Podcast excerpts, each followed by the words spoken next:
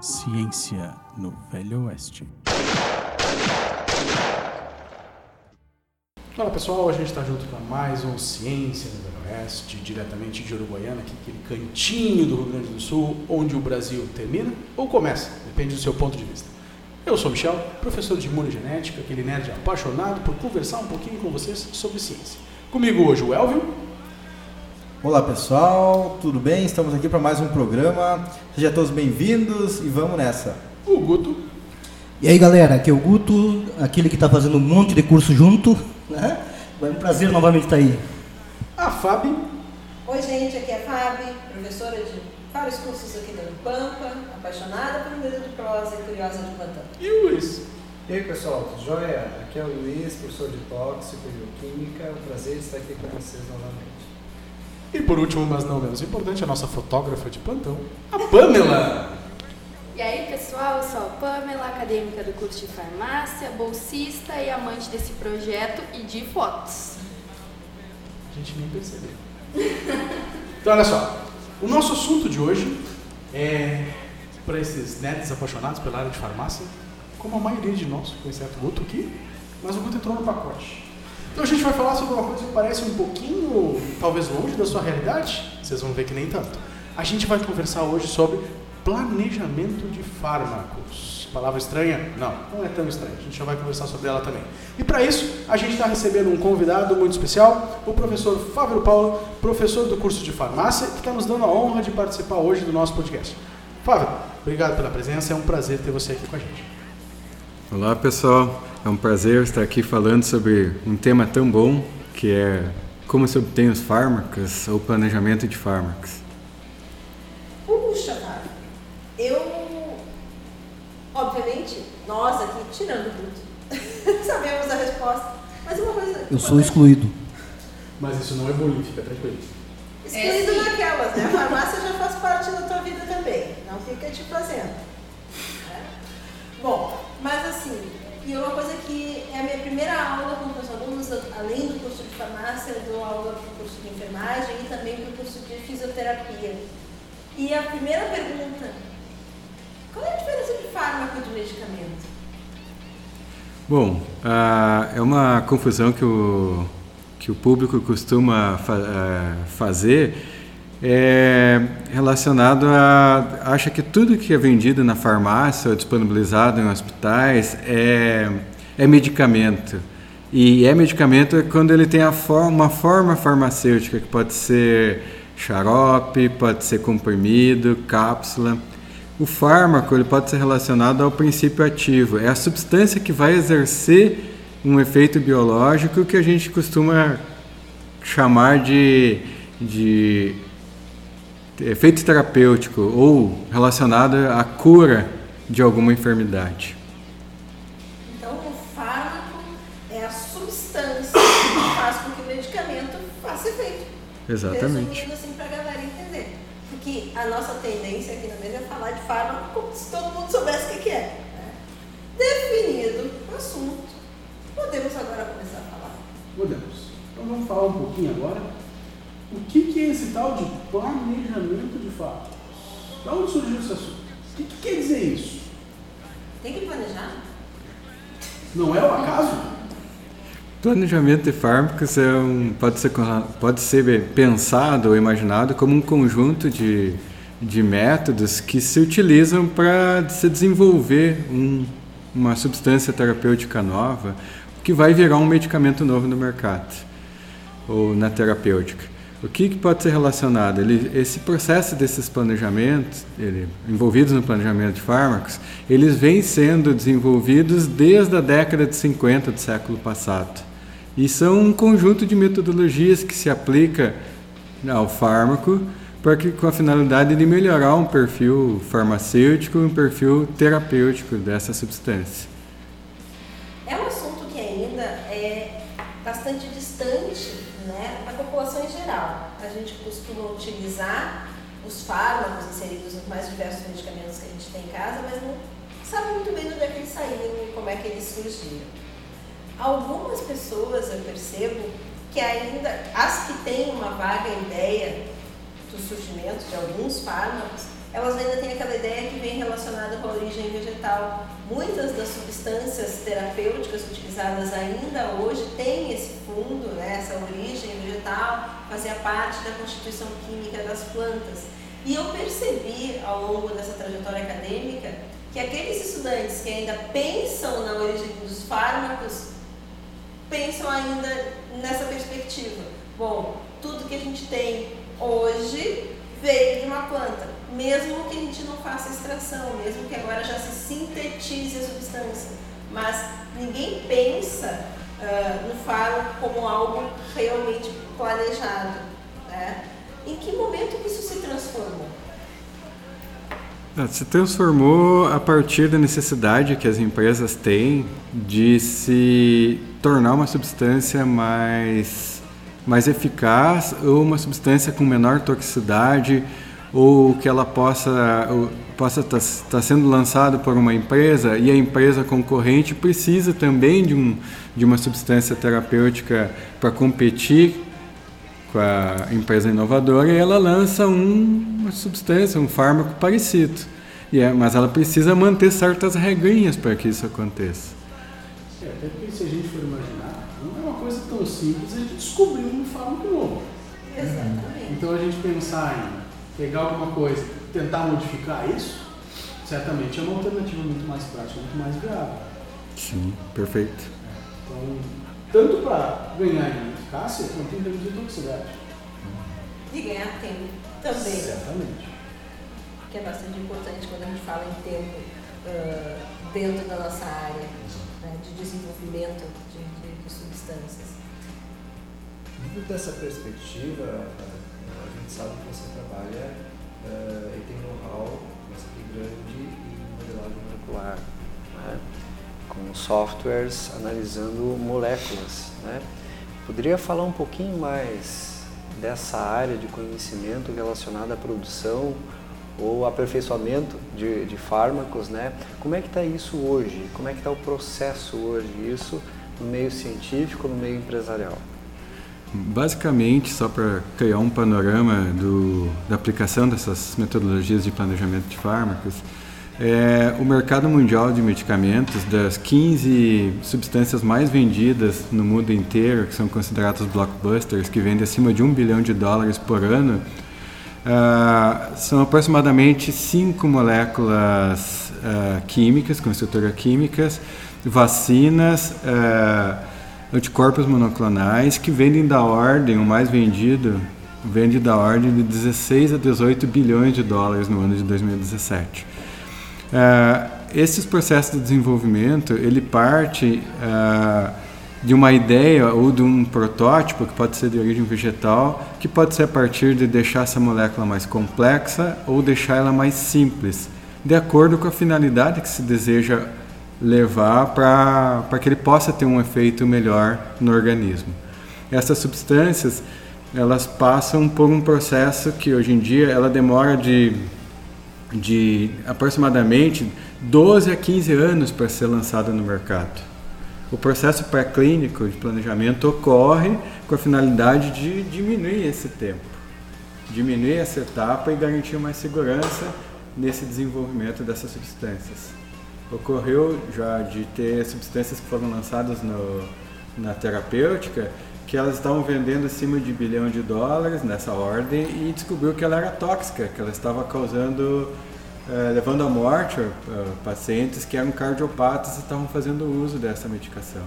A ideia de aplicação dessas ferramentas de planejamento, entre os quais aqui o, o Luiz Flávio comentou aqui, é de se prever criar modelos teóricos que se prevêem antes de que possa chegar no mercado, antes que se possa ter um problema de levar uma pessoa a óbito. Em vez de promover a cura, ele vai estar promovendo dano a essa população. Ah, lá nos primórdios da, da farmácia, professor, a gente tem conhecimento de que, a, a por exemplo, um dos componentes, é, um dos fármacos, né, que é mais empregado hoje na, na terapia e combate de micro-organismos, são ah, os penicilínicos, que são derivados da penicilina. Bom, então no, no, no, no, princípio a gente tinha a penicilina e a partir daí foram descobertos vários novos fármacos que vieram dessa estrutura. Como que é, nessa época já existia essa modelagem molecular? Como que foi feito essa diversificação dessa estrutura para a gente ter ah, esse arsenal terapêutico que a gente tem hoje em dia, derivado desse um, único composto? A modelagem molecular, ela envolve uma, é, ela é, uma, é um braço, é uma, é uma parte de, de, das ferramentas.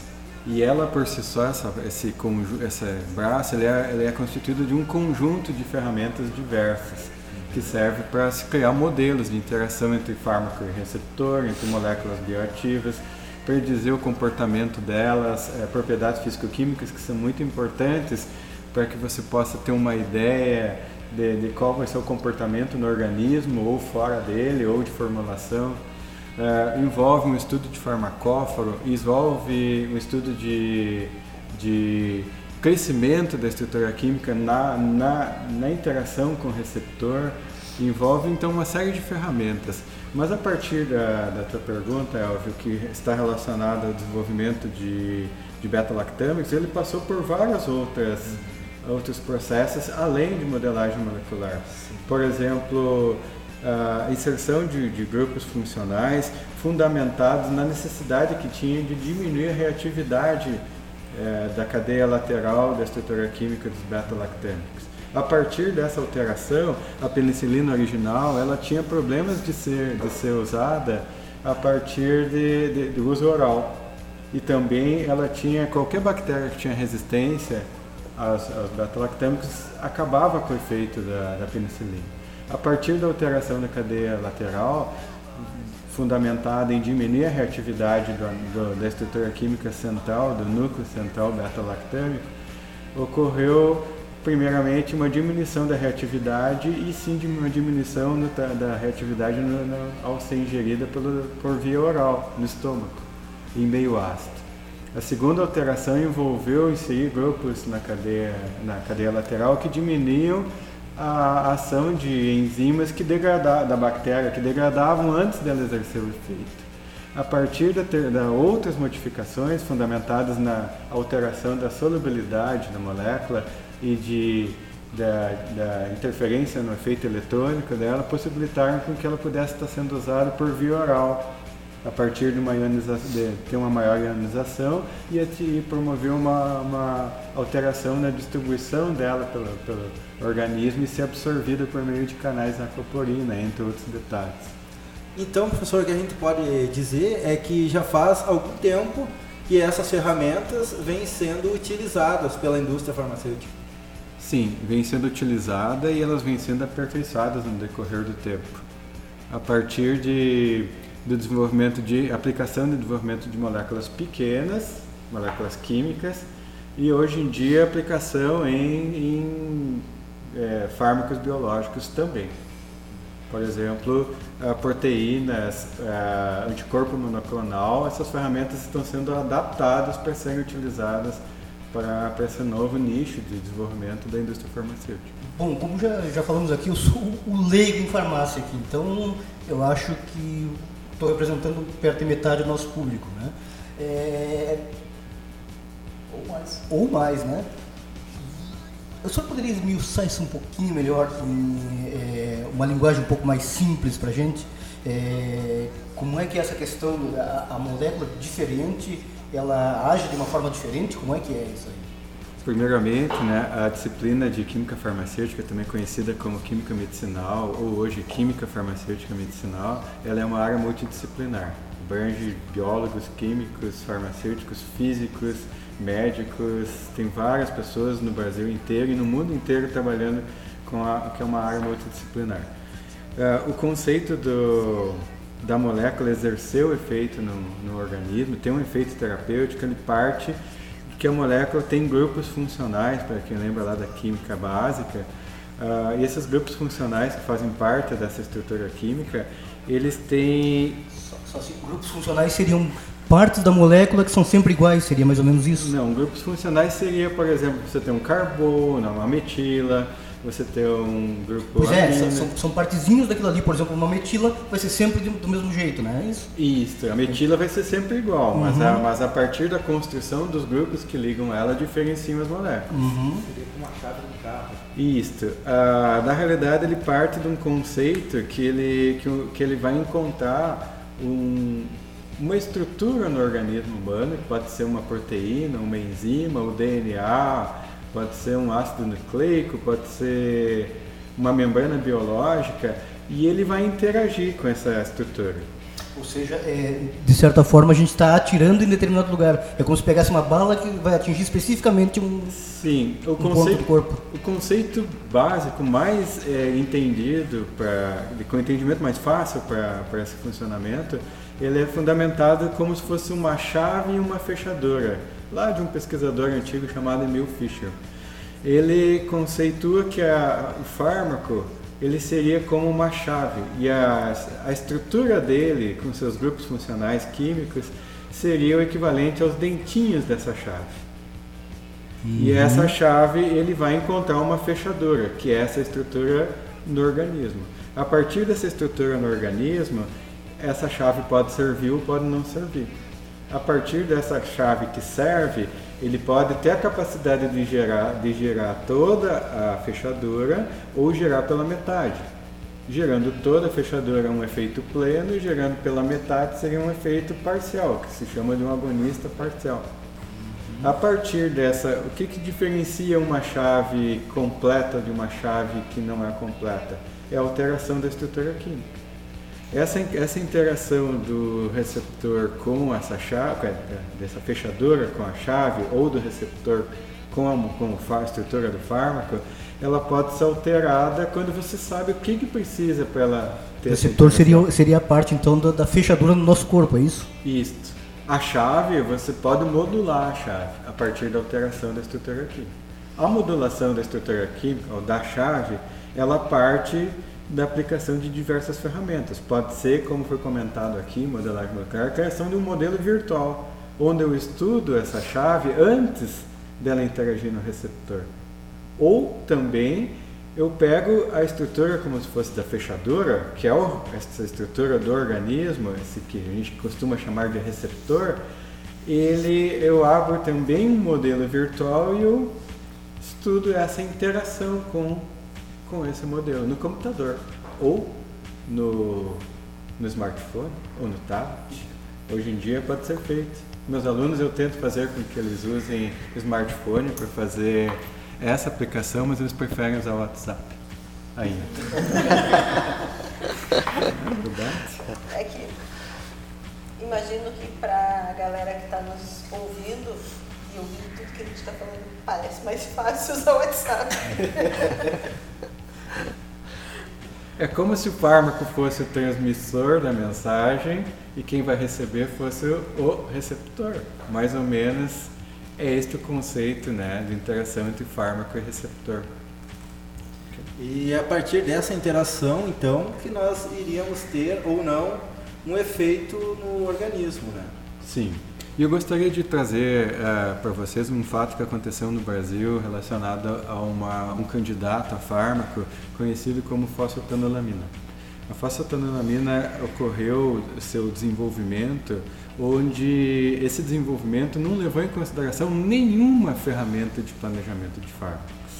Ou seja, na hora de, de se avaliar realmente se ela tinha um funcionamento, se ela tinha eficácia, ou se ela ia realmente eh, atuar no possível receptor eh, biológico a partir da compreensão do, seu efeito, verificou-se que isso não existia. Era uma mistura de substâncias, não tinha eh, a relevância na qual deveria se ter. Se nós aplicássemos essas metodologias de, de planejamento de fármacos, provavelmente poderíamos estar tendo uma substância que, se fosse comprovado o efeito da fosfetanolamina como antitumoral preconizado, com, como deveria ser, ela poderia ter uma estrutura química que tivesse uma estabilidade maior, ter um efeito melhor a partir do, do possível receptor dela no organismo. é, eu- é aquilo que a gente já falou várias vezes aqui, é o problema dos nossos políticos não, não se assessorarem bem na parte científica, né? Então, muitas vezes, inclusive, criam leis ou, ou projetos de- de- de- de incentivo fiscal para áreas onde não a, a ciência diz, olha, não é tão útil aí quanto se tu usar em outro, outro lugar. É, Outro exemplo da aplicação dessa metodologia de planejamento de fármacos no Brasil, uma delas que se utiliza, ela é, se chama replicação molecular. É como se pegasse uma estrutura química de um fármaco e juntasse, fizesse uma Espelho. dupla das duas. Essa metodologia foi feita por uma empresa brasileira chamada Cristália para o desenvolvimento do Viagra brasileiro, que é o Eleva. Deixou muita gente feliz. É, é um fármaco que fala português, porque os nossos fármacos, na maioria das vezes, não são desenvolvidos no Brasil, eles não falam português. Parafraseando o professor da UFRJ, o professor Eliezer Barreiro. Nós precisamos de fármacos que falem português. Então, se eu quiser partir e mudar uma molécula, a primeira coisa que eu vou fazer é partir de uma base e começar a colocar, então, esses dentinhos, esses grupos funcionais, para mudar a minha chave, para mudar a minha molécula.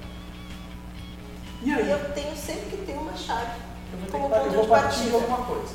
Ok, como é que eu faço isso?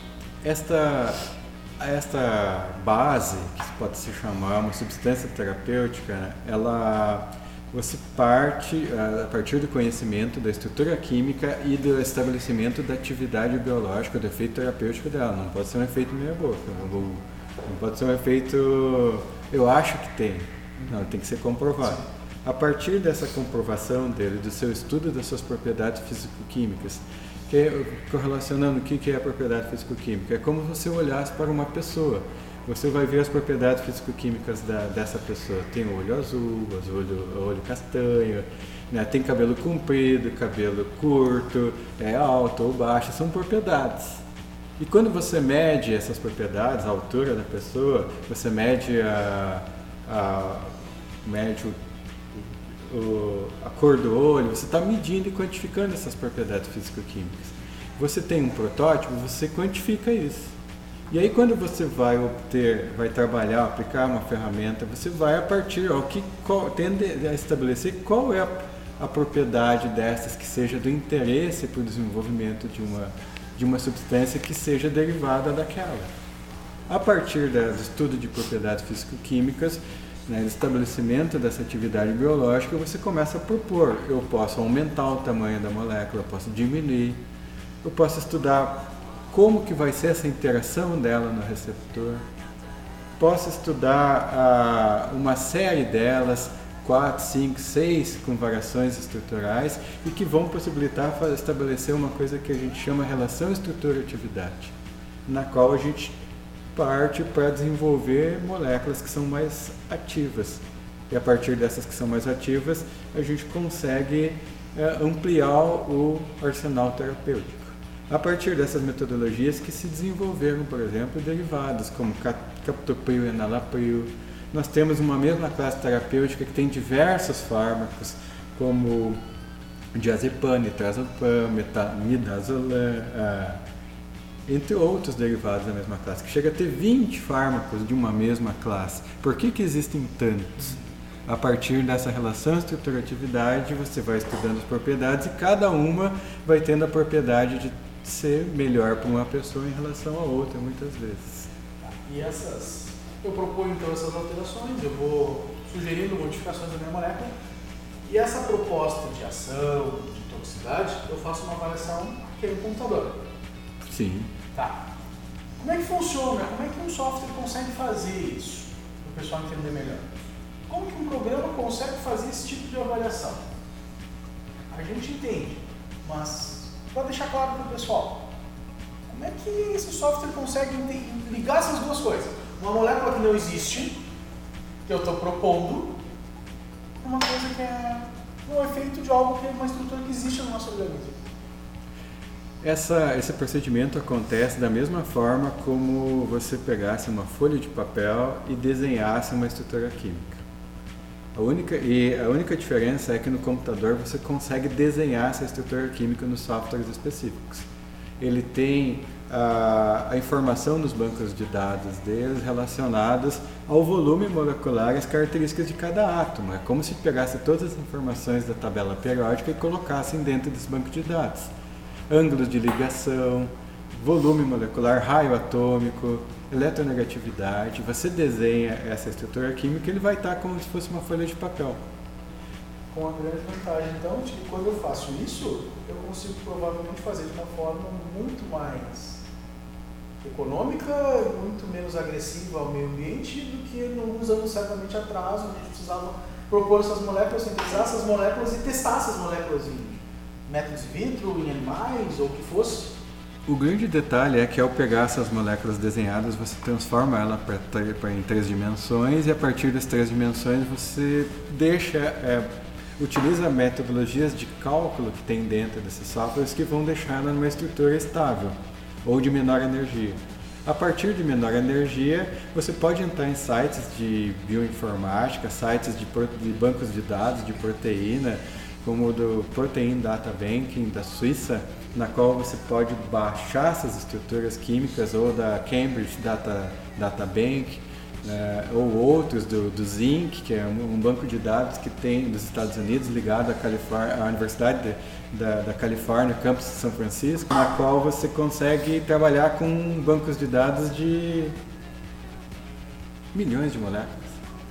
Você entra lá nesse site e você baixa no seu computador e você trabalha com essas interações. O grande detalhe é que a partir desse, dessas interações, desse ou estudo de farmacófago, ou interação com o receptor, ou de relação estrutura-atividade quantitativa, ou de predição de toxicidade, ou de propriedades físico-químicas, você vai ter um modelo de milhões de moléculas, na qual aquele melhor modelo você vai estar pronto no seu computador, mas você vai ter que validar esse modelo. Em vez de você testar as milhões, você vai ter que testar duas, três, quatro moléculas.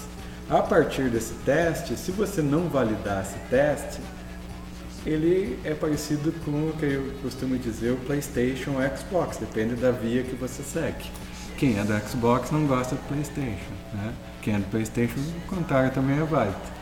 O grande detalhe é que esses modelos precisam ser validados a partir de dados da literatura ou a partir daquilo que você vai se fazer no laboratório.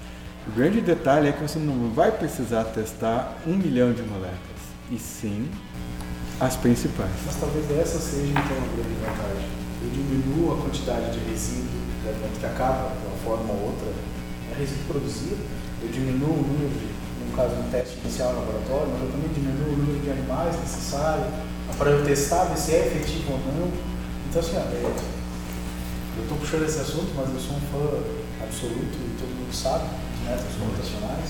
Eu acabei de sair de uma aula fiquei meia hora defendendo esses métodos computacionais com os alunos da pós-graduação. Então, assim, por quê? Porque eu entendo que é um caminho sem volta. É, eles vieram para reduzir esses custos e eu acho que a gente não tem como fugir deles. E para acelerar o processo, agora ouvindo o Fábio, uh, eu me remeto àquele podcast que nós gravamos com o professor Juliano Grande Azeredo, que é o cara que faz a síntese de moléculas, né, que também propõe modificações moleculares com o objetivo de potencializar uh, atividades. E são áreas que, se a gente for pensar, elas são casadas, tem tudo a ver. Né? Porque uh, se não houvesse a possibilidade de utilizar essas ferramentas, de planejar qual será daquelas moléculas que o Juliano uh, propõe, né? daquelas vale o investimento, qual daquelas vale a pena eu sintetizar? Imagina se eu fizesse isso aleatoriamente. Vamos colocar um grupamento químico X nessa posição e vamos ver o que dá. Volto ao que o Michel falou. Gasto, é, consumo de, de, de, reagentes, de tempo, dinheiro a gente nem fala, né? Que a gente não tem. Para uma possibilidade ínfima de ter resultado. Então, na verdade, a gente está otimizando o processo e sim direcionando a atenção para aquelas, uh, aqueles alvos potenciais, né, para aquelas moléculas que têm maior chance de, de trazer resultado. E eu acho importante a gente ressaltar isso, porque às vezes a gente conversa sobre áreas diferentes aqui e dá a impressão de que elas não conversam. É, vocês estão muito mais inteirados nessa, nessa questão. Já, já há algum estudo em machine learning para para trabalhar com esse tipo de molécula ou não? Existe. Existe e é uma das ferramentas usadas para aplicação da- das metodologias. Existe machine learning. Ou seja, da- tem máquinas que estão sintetizando sozinhas algumas coisas para ser Não sintetizando, mas fazendo os planejamentos. Sim. Sim. É. Uau. Isso, de- é, é que cada cenário, cada conjunto de moléculas para uma determinada, porque ao planejar você escolhe a enfermidade, ela não é o acaso. Você tem que escolher uma enfermidade, uma doença qualquer. Essa doença, na verdade, ela é caracterizada por uma disfunção no, no- do organismo. Essa disfunção, ela, ela tem, ela é caracterizada por algumas, alguns funcionamentos que não estão que não estão sendo realizados é, o exer- o exercício de etapas enzimáticas, de, de concentração de metabólitos ou outros produtos estão sendo elevados ou alterados. É como se uma máquina não estivesse funcionando bem. Você identificou isso, você vai trabalhar diretamente naquela etapa que está errada ou nas etapas, para que você possa tenha mais garantia de que você possa ter êxito nesse processo. Hoje em dia, para quem trabalha com planejamento de fármacos, um dos tópicos é, de fundamento é se tentar achar, é que se chama em inglês, é dual target, ou dois alvos ao mesmo tempo. Você vai tentar desenvolver uma molécula que ele tenha que estar atuando em duas etapas enzimáticas alteradas de uma mesma enfermidade. Se uma não funcionar, ele pega a outra. Se funcionar nas duas, melhora a eficácia dele. Então, hoje em dia, é, é- é- sugere-se que se possa atingir isso, ou multi-target, mas multi-target na mesma enfermidade, não nas outras, para que possa ter um efeito colateral, um efeito tóxico subsequente. Out- Outra questão, né, ainda tratando na, na parte de informática, é, esses programas, eles são programas é, de, de acesso livre ou eles são programas caros? Tem programas de acesso livre e tem programas pagos. né? Aconteceu um fenômeno nos últimos anos na qual muitas empresas pequenas, pequenas, elas eram, desenvolviam softwares e vendiam e elas foram, adqui- elas foram adquiridas por empresas que são grandes conglomerados. Vou dar um exemplo aqui da Typos. A Typos era uma empresa que tinha muita, muito desenvolvimento de, de softwares, era, era carro-chefe em muitas empresas farmacêuticas do mundo inteiro, ela foi adquirida por um grande con- conglomerado. Outro exemplo é a Celeris, que participou do desenvolvimento de softwares de bioinformática que estava envolvido até no mapeamento do, do- do- do DNA do genoma humano. O que aconteceu é que a Celeris foi comprada por um conglomerado hoje chamado Dassault, né, que também faz desde grande conglomerado é, francês e que hoje em dia participa até da formação de, de a produção de caças, aqueles Mirage, entre outros. Então, assim, essas empresas grandes conglomerados viram essas possibilidades, compraram essas, essas empresas que produzem software e fazem parte do, do hall de produtos desenvolvidos por eles. Alguns são bem caros, chegam da ordem de ter licença acadêmica, que é um preço, e a licença para a empresa.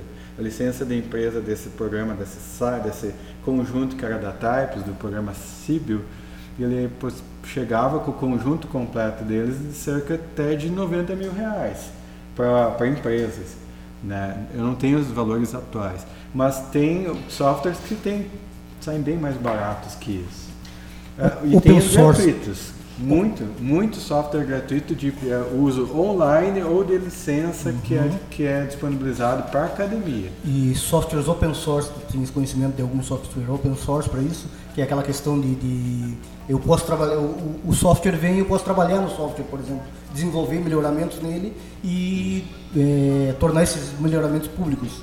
Existem softwares que te permitem fazer eh, o desenvolvimento deles.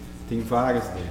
O grande problema é o fato de, de vezes, trabalhar com open source é o processo de validação dele, porque você vai ter que estar desenvolvendo o software e ao mesmo tempo o resultado dele vai, vai ter que estar eh, validando usando outros métodos. Então, na maioria das vezes, os pesquisadores preferem a aplicação antes do desenvolvimento dele, mas eles existem. Tenho colegas que trabalham na eh, Universidade Federal do Rio Grande do Norte, ou Universidade Federal de Minas Gerais, em conjunto com a Unicamp, que eles e, e também ah, com parceria junto com uma startup da, da do desenvolvimento de, de substâncias antitumorais na incubadora da empresa da, do Butantan, da USP, que, na qual eles desenvolveram um, que é o LQTAR, que é SR4D, que é, eles fazem e eles possibilitam e permitem, disponibilizam isso para todo mundo. Tem, tem até no meu laboratório este pelo uso e por serem meus amigos, eu consigo ter canal direto de troca de informações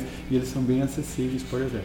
Então, professor, se existe a possibilidade de eu ter esse software no meu celular, então existe também a possibilidade, sabendo que a indústria farmacêutica é, é, é uma é, é um, é um local de grande é, recursos financeiros, eu poderia estar é, trabalhando com o meu tablet e, e ganhando dinheiro descobrindo novos medicamentos é, é simples assim ou existem outros processos que devem ser passados?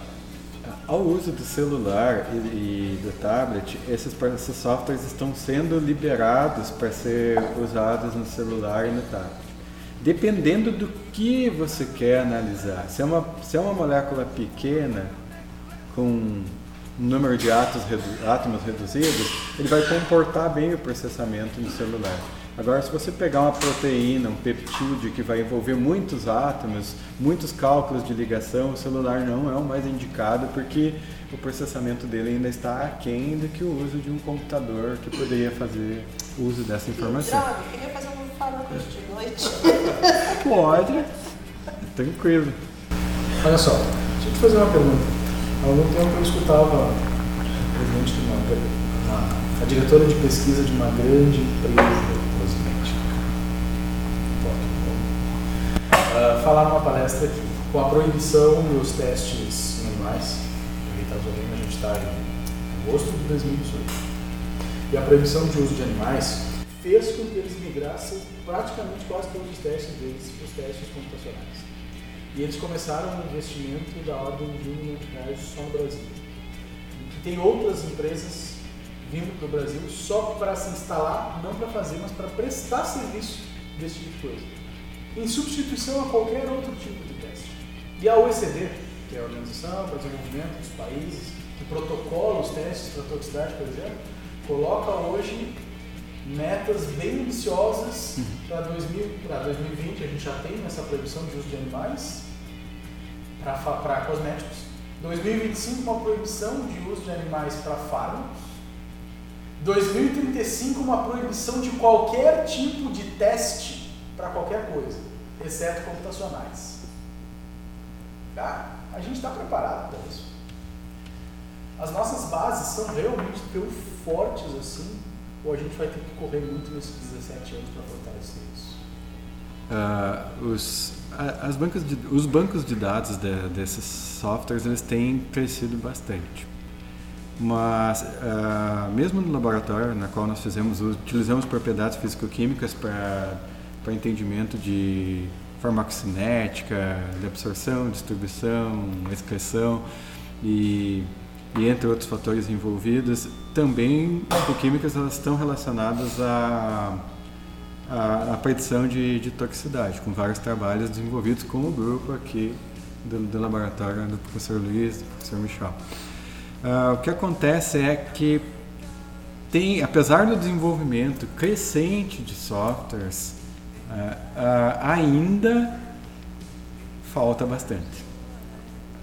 Uh, o que acontece é o fato de que para se usar às vezes um software para fins de, de regulamentação de um defensivo agrícola ou de um fármaco novo, você não tem que usar um, você tem que usar vários softwares. E mesmo assim, o software ele calcula, ele vai te dar um resultado. Você vai sempre vai ter um resultado ali.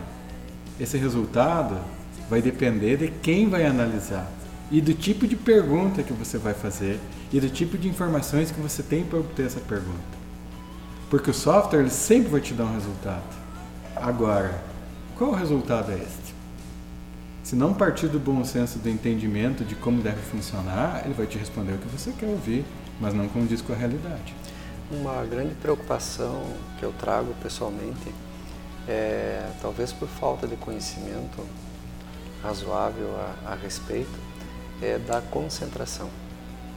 Então, às vezes a gente lê algumas coisas, né, até mesmo já fizemos algumas coisas em que o efeito biológico observado ele se contrapõe com o resultado obtido em determinado software.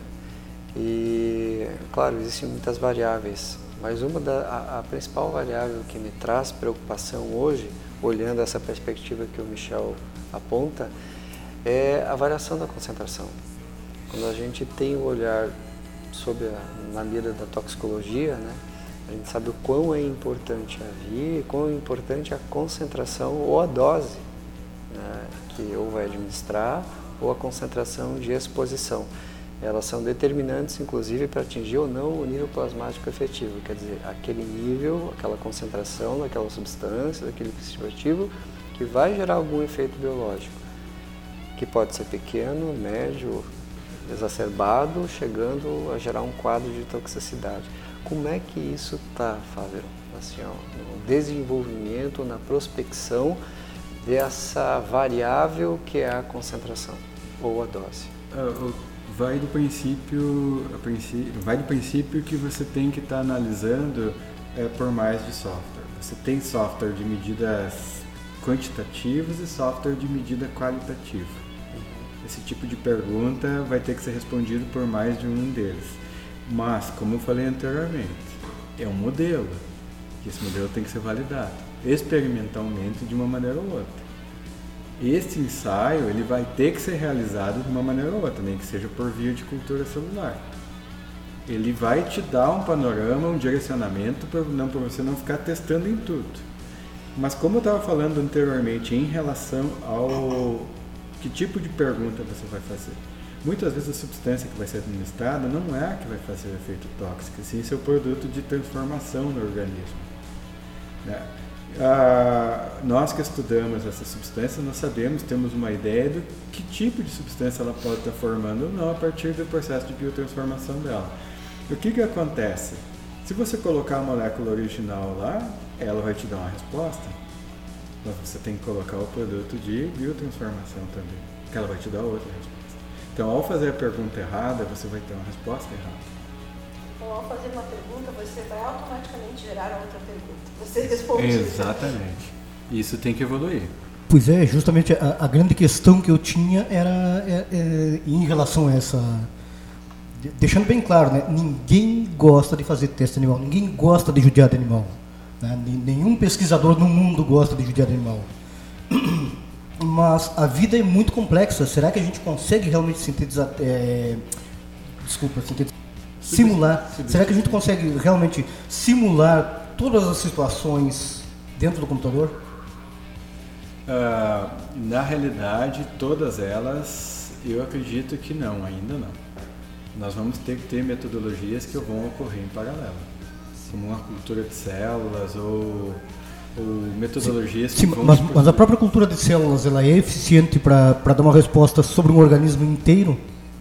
Depende do tipo de, de cultura que você está pensando em fazer. No meu modo de cultura tradicional de células, às vezes a resposta que você tem na cultura de célula não, não equivale à resposta que você vai ter em, é, em vivo. O grande detalhe é que a modo, a própria cultura de célula está evoluindo hoje. É possível você crescer células em suportes na qual elas se aproximam mais com um órgão mas ainda assim você vai precisar fazer um, mais de um ensaio para realmente ter essa certeza. Tá muito legal esse mas eu imagino que a galera, assim como eu, quer saber e no teu laboratório, com o que que tu trabalha? A gente já sabe que é com planejamento de que tipo de fármaco tu busca planejar? Qual é a tua linha de Bom, no, no, meu laboratório nós estamos desenvolvendo, tem várias linhas de pesquisa. O estudo de propriedades físico-químicas para interação com controle de qualidade de medicamentos, a é, predição de toxicidade em conjunto aqui com colaboração com o laboratório do professor Luiz e professor Michel. E como foco principal de planejamento, nós temos a busca de aplicação de ferramentas como busca de farmacóforo, análise de interação entre fármaco e receptor, que eles chamam de molecular docking, que seja um ancoramento molecular, estudo de relação estrutura-atividade quantitativa, e na qual tem várias parcerias com vários laboratórios do campus, é, seja para a área cardiovascular, seja para a área antitumoral, seja para a área antiparasitária, com parcerias que eu tenho desenvolvido junto com a Universidade Federal de Santa Catarina, com a Universidade de Caxias do Sul, Federal de Pelotas, USP, é, UFRJ, Universidade Federal do Amapá, e vários outros lugares. Tá? Mas no meu laboratório as pesquisas têm sido desenvolvidas com antimicrobianos e com colinérgicos, primeiramente, na qual a gente sintetiza, faz os, os, um modelo de planejamento, aplicação das várias ferramentas e as moléculas que são indicadas no planejamento nós ou sintetizamos ou adquirimos elas para fins de planejamento. Esta, estas são as abordagens iniciais na qual estão sendo desenvolvidas lá no laboratório. Apareçam, são todos convidados para uma visita. E pensando em visita, né, quem está eh, nos escutando neste momento, é, como é que é um processo? Eu imagino agora, por exemplo, um estudante de graduação, né, é, independente do curso aqui do campus, obviamente, me parece que o perfil da farmácia se aproxima mais disso, mas a, imagino que deva haver abertura. Ou eu, como estudante do campus Uruguaiana, eu me interessei pela linha de pesquisa do professor Fávero. Eu tenho chance de, repente vir a participar do grupo? Se eu tenho essa chance, chance como é que é feito? Existe um processo de seleção? a quem eu me dirijo? a princípio, para a participação do laboratório, o aluno demonstra interesse, é, pode ser por uma visita ou conhecer o que está acontecendo no laboratório.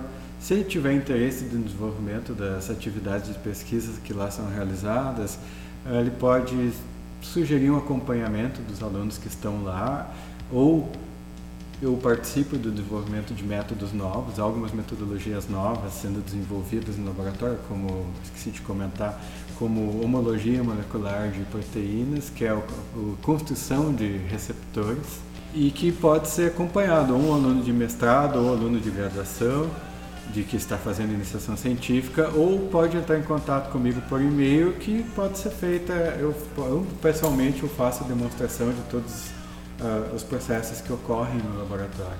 Então a gente pode disponibilizar depois o teu e-mail, Fábio? Pode, com certeza.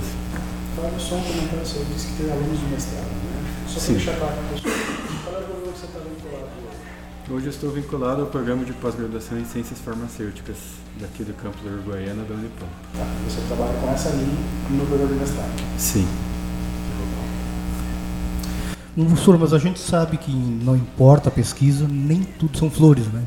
É, quais são as grandes dificuldades que vocês encontram no, no laboratório hoje em dia? As dificuldades que nós encontramos hoje em dia no laboratório ah, é justamente parte das dificuldades que a pesquisa brasileira encontra.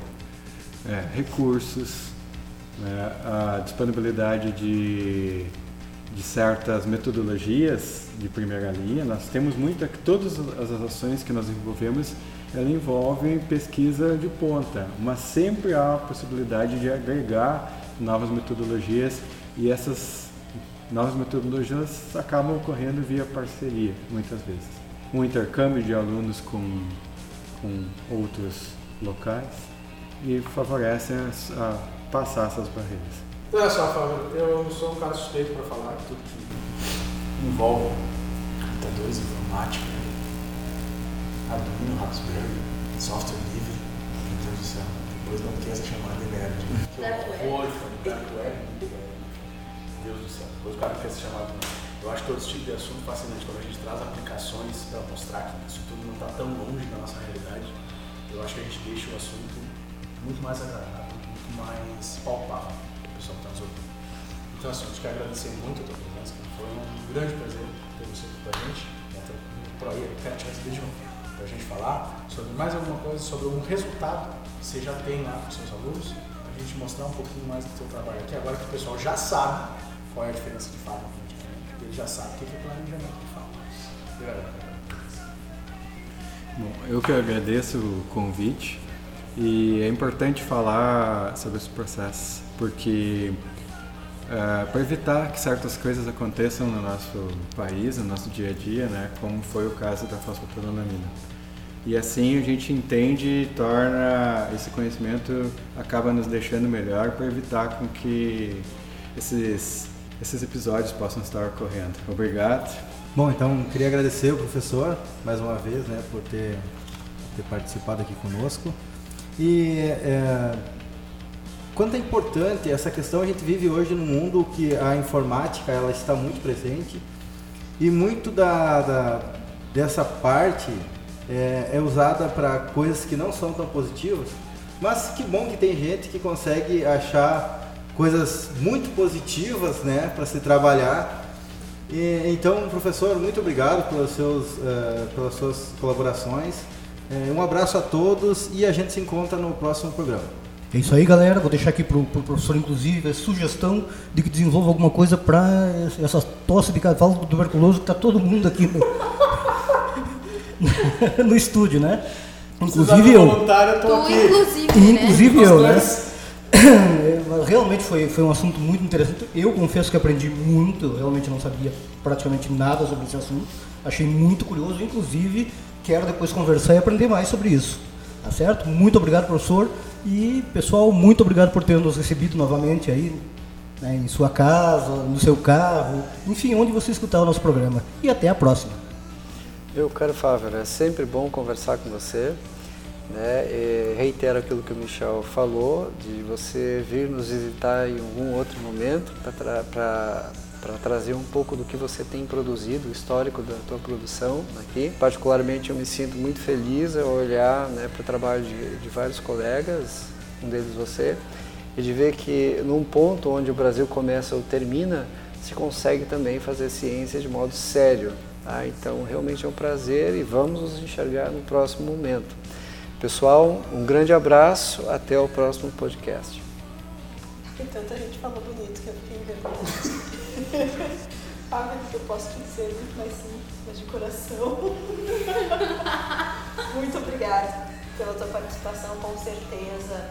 Esse esclarecimento sobre o planejamento de fármacos foi muito importante para todos nós do meio acadêmico e principalmente para quem não faz parte desse meio trazer à tona uma discussão sobre um assunto tão importante que a gente desconhece na maior parte das vezes.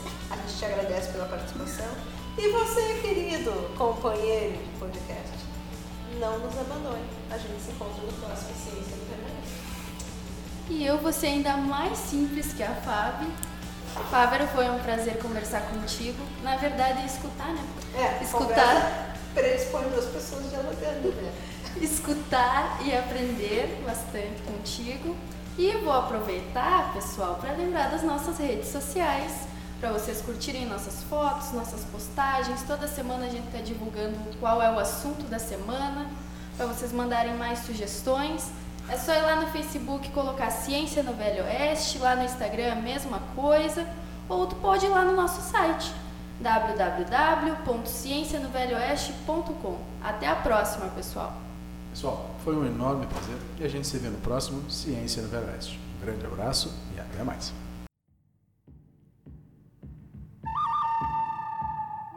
Ciência no Velho Oeste.